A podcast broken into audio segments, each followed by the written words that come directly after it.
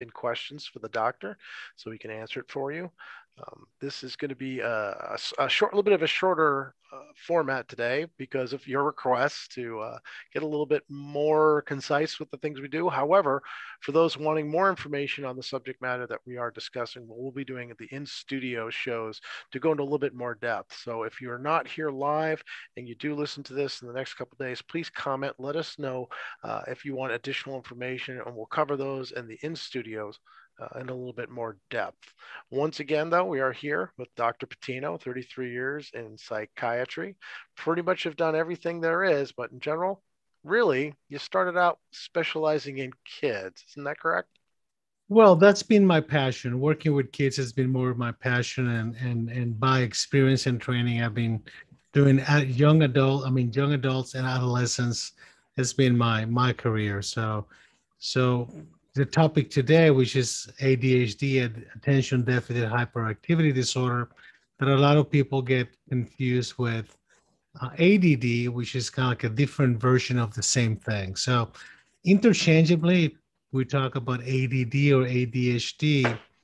Um, it's pretty much the same thing. So we have to we have to talk a little bit about um, what is it and why what is it so important to screen for it right? And in, other programs we've talked we have talked about attention deficit disorder and hyperactivity. But today i want to emphasize a little more the importance of uh, screening recognizing and then treating whether it's biologically psychosocially. Uh, we have to do an intervention if the individual is having complications for from it right yeah, it seems that a lot of people out there think their kids may have ADD or ADHD, and you hear that bantied around a lot. We've talked about this before that a lot of neurological, um, uh, whether it's diseases or, or syndromes or, or, or conditions, are often overly colloquialized to the point where we just say, "Oh, I have ADD." We take don't take it seriously.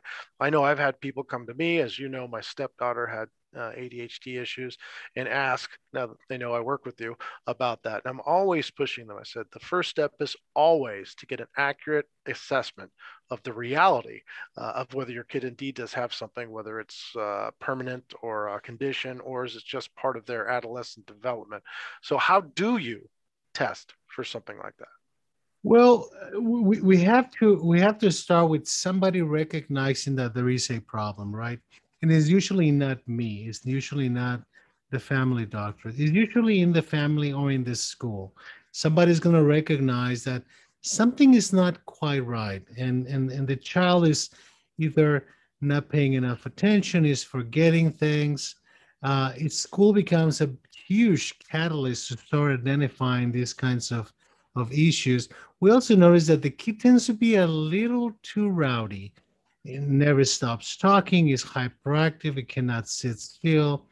Um, and then we start noticing that there's a lot of fidgeting, there's a lot of anxiety, the, they have they start having difficulties following the rules, they tend to procrastinate a lot.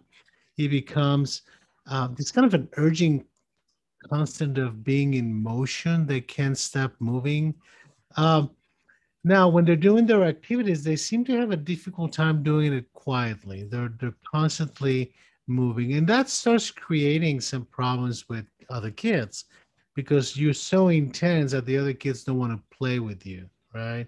Or you start getting them in trouble because of the trouble you're getting yourself into. So it's important to to start recognizing that they have a very short attention span. They have trouble listening, and it's not necessarily that they have trouble listening all the time, but sometimes they tend to hyper focus. So when they're hyper focusing, they basically your brain turns off all of the other input methods in your body, whether it's hearing, whether it's taste, whether it's smell, whatever it is, you just focus on the thing that is in front of you.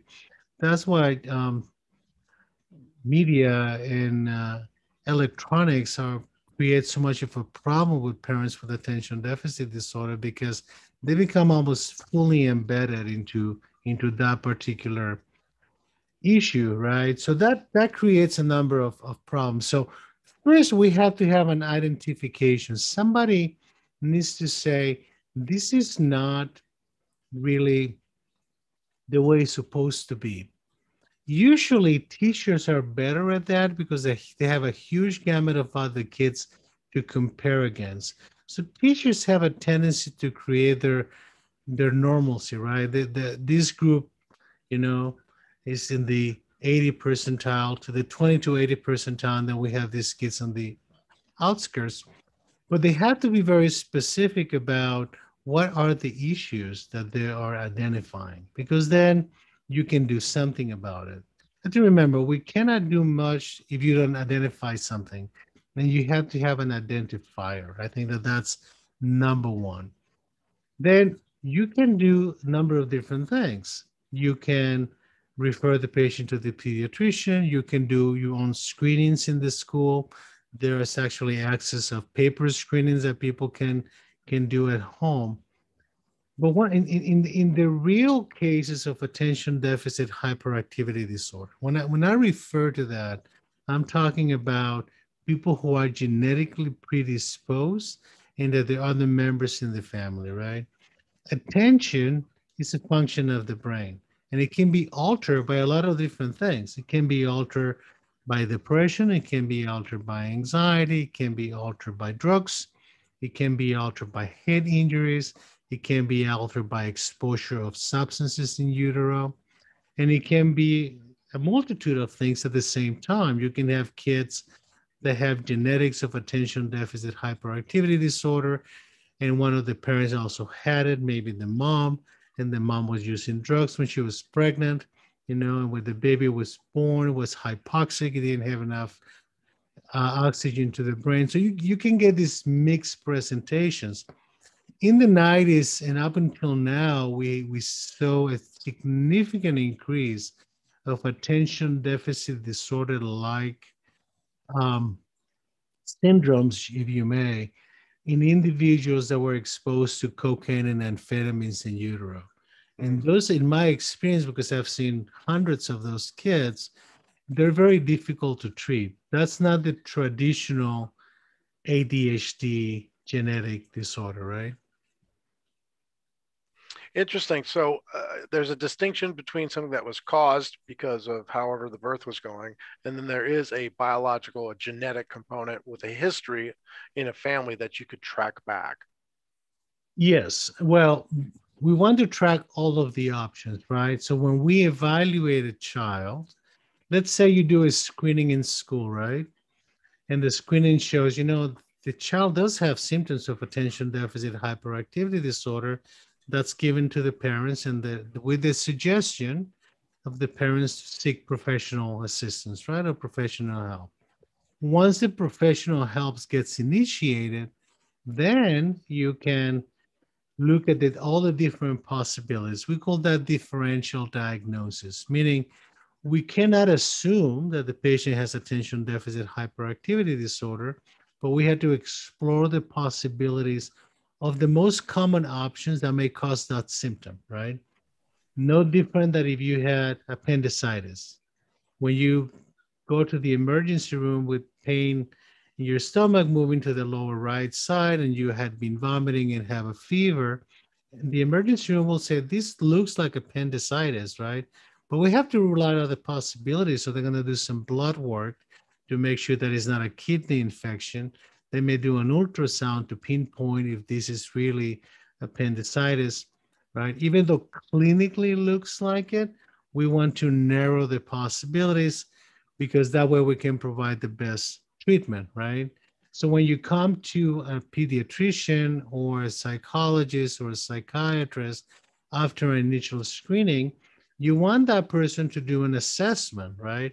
Not just to jump into the diagnosis and take say, well, take two aspirins and call me in the morning. That's not the way it works. So in our clinic at Metro MBI, you will come either referred by school or referred by the family or referred by a pediatrician or a psychologist with the idea that we're going to do an assessment. So we do a lot of questionnaires looking at different type of signs and symptoms. We would sometimes do some testing. Sometimes the evidence clinically is significant enough that would say, you know, the most likely possibility is this. This is what we want to do. But there are the cases where we have a mixture of attention deficit disorder with hyperactivity symptoms, but we also have anxiety symptoms. We also have some depression symptoms. We have a lot of defiance and oppositional behavior. We have conduct issues. So we have to explore that, and sometimes we have to expand it to some of the more sophisticated tools that can go anywhere from a simple test measuring attention, concentration, hyperactivity. We happen to use the QbTest, and that can be done as a screen or two in some cases. Uh, if the school wanted to screen a child, we can do a screening and then they need to decide if they want to do further assessment. Or we do more extensive evaluation that includes testing of your cognitive abilities. We'll use a tool called the Cambridge Cognitive Assessment, uh, which is like 12 different tests done in an iPad. We can do psychological testing to see if there are more serious depression, anxiety, uh, or, or delusional issues, right? So, or we can go as far as doing a brain mapping, right? Where we actually measure the different wave activity and measure it against um, control groups at different ages to see if are areas of the brain that aren't working properly. So we have a whole gamut of tools. That doesn't mean that everybody gets all the tools, right? Uh, I mean, sometimes we have parents who come and say, I want my kid to get everything. Okay, well, let's do everything. But most of the time we advise, you know, these are probably the, the, the tools that we want to use in this particular case, just in any, any other area of medicine. Interesting you mentioned, and uh, again, I, having experienced this with my stepdaughter, the other issues associated with ADHD. Most people think it's simply about attention deficit, getting through school, executive function. But associated with that are other things like depression and anxiety, because some of these children are aware personally that there's something going on with themselves, or maybe that they're being perceived differently by their peers and it does cause some social anxiety and some other issues that that pop up. So so beyond the adhd i mean really isn't that the focus at least as a parent? I know i would want to have that treated not so much that they can get through school and function society but so they could be a better developed human being.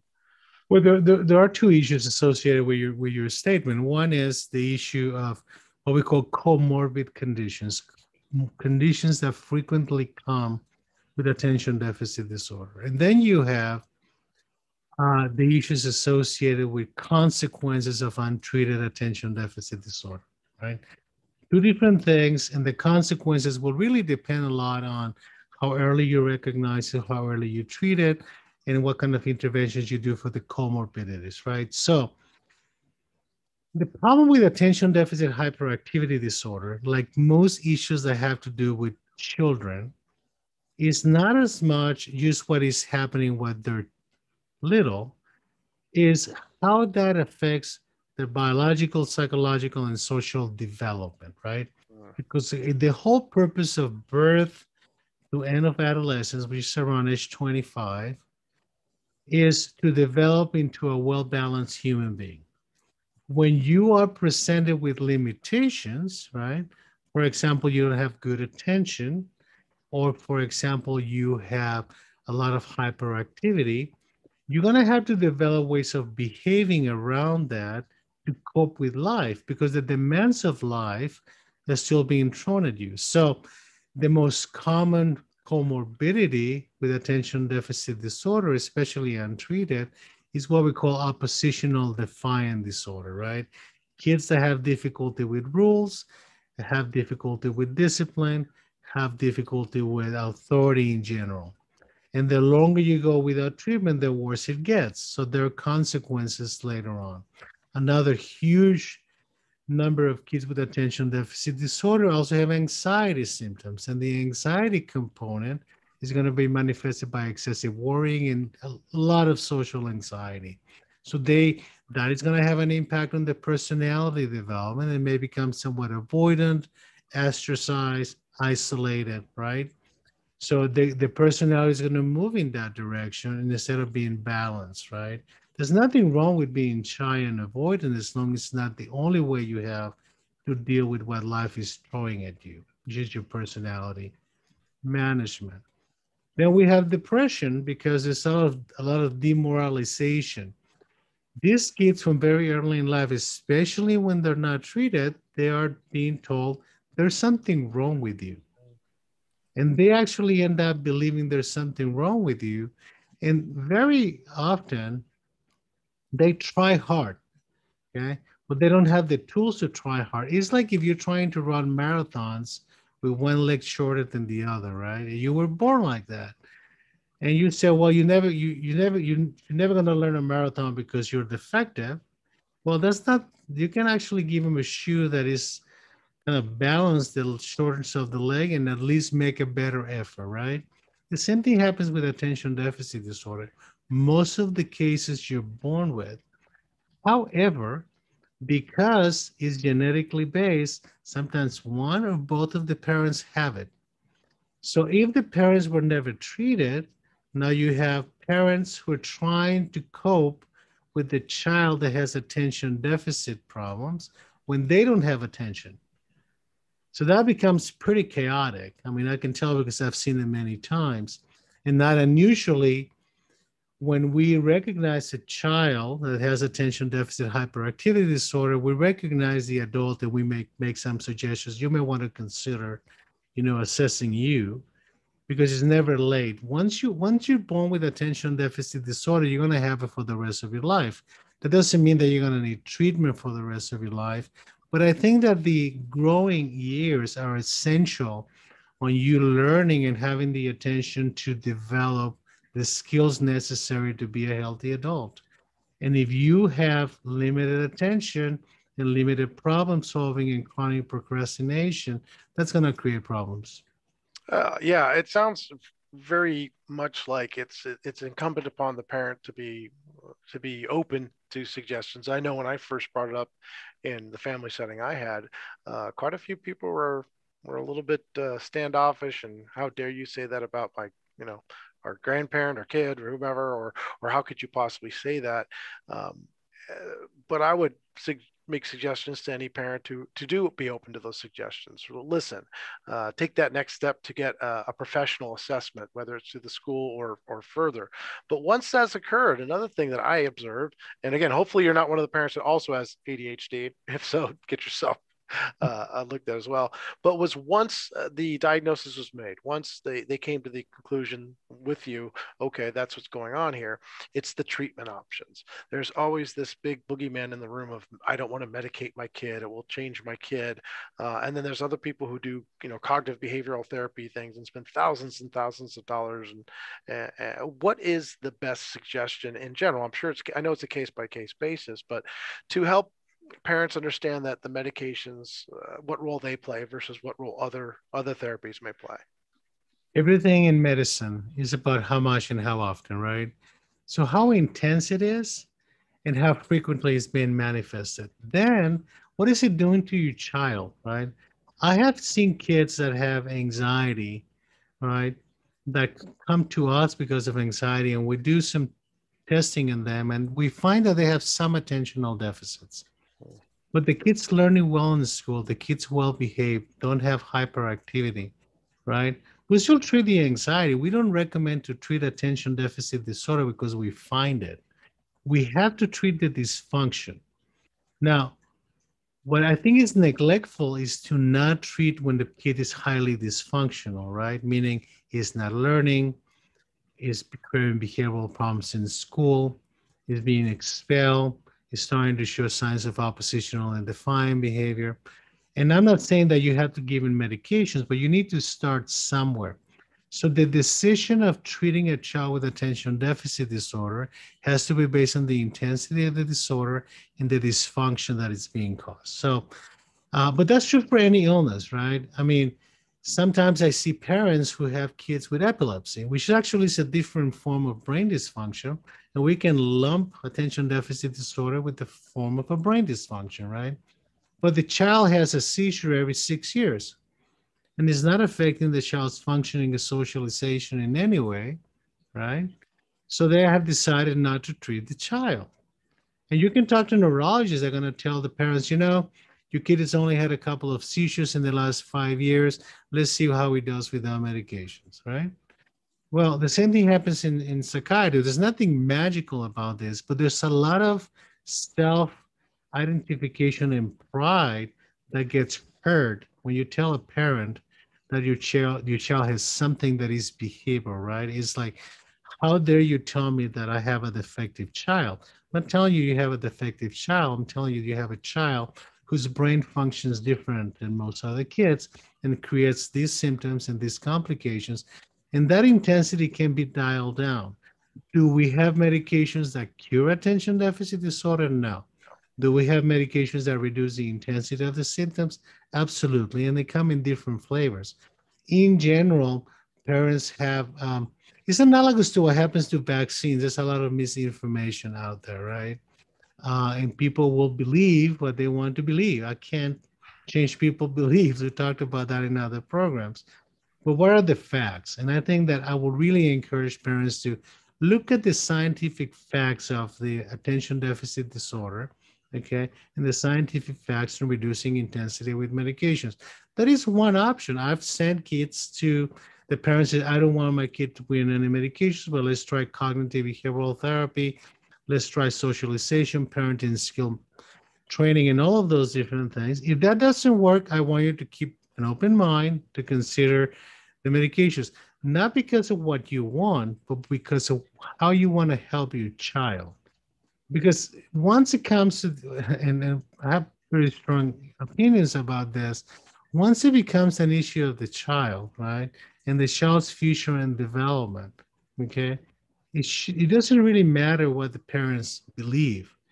Their choices are going to have consequences, right? So I'm giving you options so you as a parent can exercise because the child cannot exercise it themselves right? So the, the kid has better options in their future, right? Because you see, the other side of this, and we didn't talk very much about this, is I see in the hospital the kids that don't get treated, uh. right? The oppositional defined violent kid who's being kicked out of school because brought a gun and said he was going to kill a bunch of people, right? or the kid who impulsively got into drugs because he never got treated for attention deficit disorder.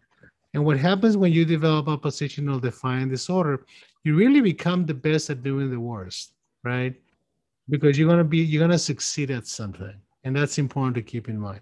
There is one group, Vince, that I really want to mention because this is the most neglected group in the attention deficit hyperactivity disorder world and it's girls because girls are usually frequently not hyperactive, but they still tend to be impulsive and inattentive, right? And because girls, culturally speaking, tend to socialize better, mm-hmm. they can borrow attention from other people, whether it's friends, whether it's parents, you know. So they tend to be because they're not hyperactive, they're not easily identified. And not unusually, I see these girls make it all the way to high school with average grades, right? They put a little extra effort, you know, help and whatever. When they graduate from high school, those who go to college or go to work, right? And the support system that I was helping during all those years, right? Is gone. Is gone. A lot of things happen the most common thing is that they fail, right? And then they come back home after the first semester or second semester of college complaining of being depressed and demoralized. And then they get assessed to be treated for depression. Those girls invariably should be screened for attention deficit hyperactivity disorder. And you're going to find a huge number of them with that. The other side is a lot of them become impulsively liberated, right? And they get into a lot of trouble, a lot of impulsive acting out sexually, drugs, drinking, and they come back into they need drug rehab now, right? But you look at the movie of their life and you say, well, none of this was happening, but there were some hints here and there that they had attention deficit disorder. If you send them to rehab for drugs and you don't treat the attention deficit disorder, they don't have the attention, okay? To be in, in, in AA. Then they don't have the attention for group therapy. They'll go, but they're not going to learn anything, hmm. right? So it's important to recognize that this continues over your lifespan and needs to be recognized and treated. I, I saw a patient today. He is 61, right? And didn't see him for the first time. He's been in the clinic for a while, but he has been treated for attention deficit disorder that was never recognized until he was 47 years old. Wow. But he changed his life, right? Because he was dysfunctional as a result of that, you know, a couple of failed marriages, you know, uh, difficulty with impulse control, things like that. So we have to remind the audience that attention deficit disorder is not a defect. Okay, it's a different way of the brain being wired that doesn't allow you to concentrate. And actually, I've said this before people with attention deficit disorder are very good at certain things. They can be very good at sports, they can be very good in open spaces. If you teach them under a tree, you know, it is giving personal education, they'll learn. But don't put them in a box. They don't function well in boxes. And in the last 30 years, what we what have we done? We have put our kid in boxes, right? And we move them from one box to the other box to the other box, and we expect them to behave properly in each box. ADHD kids cannot do that. There must be a particular challenge now that the box uh, is home. Well, that and you know that's something I think we're gonna uh, you know add on program to this. We're gonna talk specifically about that because the consequences of COVID for those kids with attention deficit and hyperactivity disorder have been devastating. Not only for those kids, kids with autism, you know, try to put a mask on a kid with autism. It's not going to happen, right? Uh, so the, the, the box is it got smaller, right? And in the past, they, they actually had a chance to go to a different box once in a while. They're not going anywhere right now. So that has been the whole COVID has been catastrophic for vulnerable people. Hmm. You know, I, I, again, being going through that situation myself and being the person in the family to recognize that there was something is a little off. And you're right, it wasn't the stepdaughter, it wasn't uh, hyperactivity, it was a lack of attention. And yeah, a lot of the support networks. I ended up learning there was something wrong when I was asked to help her with her homework one night.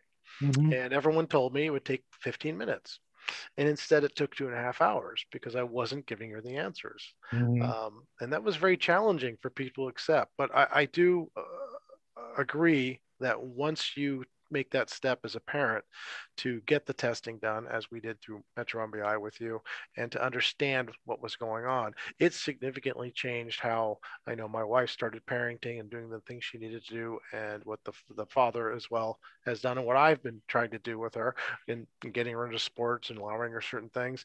And, and I think if a person does not have that guidance and doesn't have that knowledge and you do have a child with ADHD, uh, I just really can't see them finding a path on their own. It, it, it truly there needs to be help and support uh, for them to learn the way to make their brain uh, and their way as effective as possible as human beings.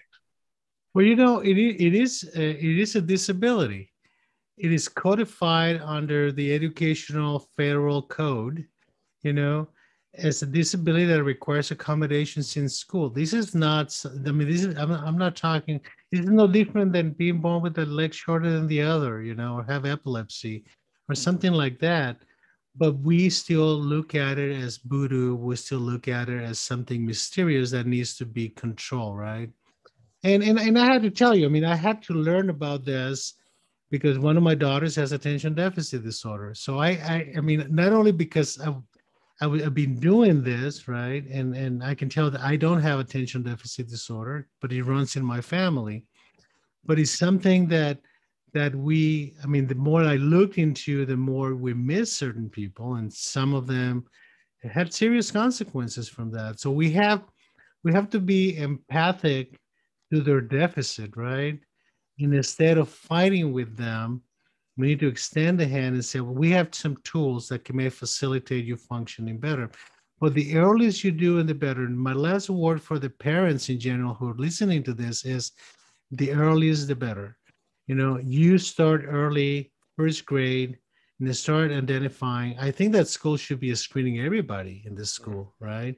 And to be monitoring over time. Doesn't need to send everybody to an specialist. Uh, and I think that there are disincentives for a school to do that in terms of having to provide more services. Uh, and that's a, for another discussion. But, but I think that uh, because I see adolescents, I get the parents that bring the kids and into the hospital because they're suicidal, doing drugs, impulsive, violent. And, and, and, and parents want a quick fix, you know, when the kid is 14 years old.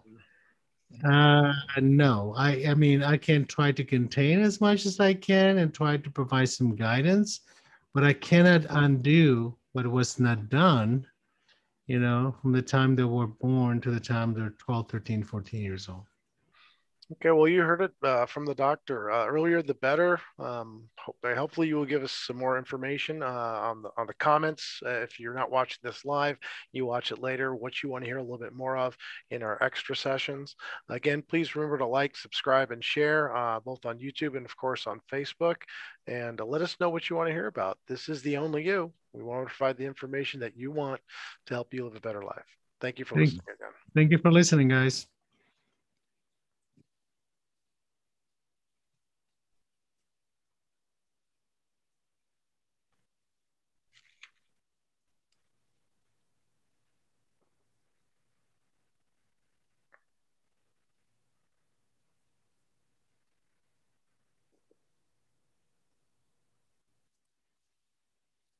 Okay, we ended.